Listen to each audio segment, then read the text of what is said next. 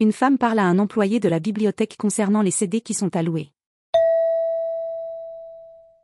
Excusez-moi, je cherche des chansons que mon fils pourrait aimer. Il vient juste de commencer l'école primaire. Alors par là, c'est la section des CD pour enfants. Les CD qui sont intitulés Chantons ensemble sont très populaires en ce moment. Malheureusement, ces CD sont actuellement déjà en prêt. C'est dommage, pourquoi est-ce que vous me parlez de CD qui ne sont pas disponibles? Je suis désolé madame.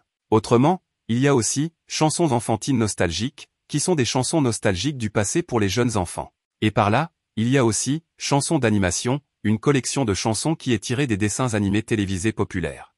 Il y a beaucoup de choix, c'est très bien. Plutôt que des chansons de dessins animés, je préfère que mon fils écoute des chansons comme celles que je chantais quand j'étais enfant.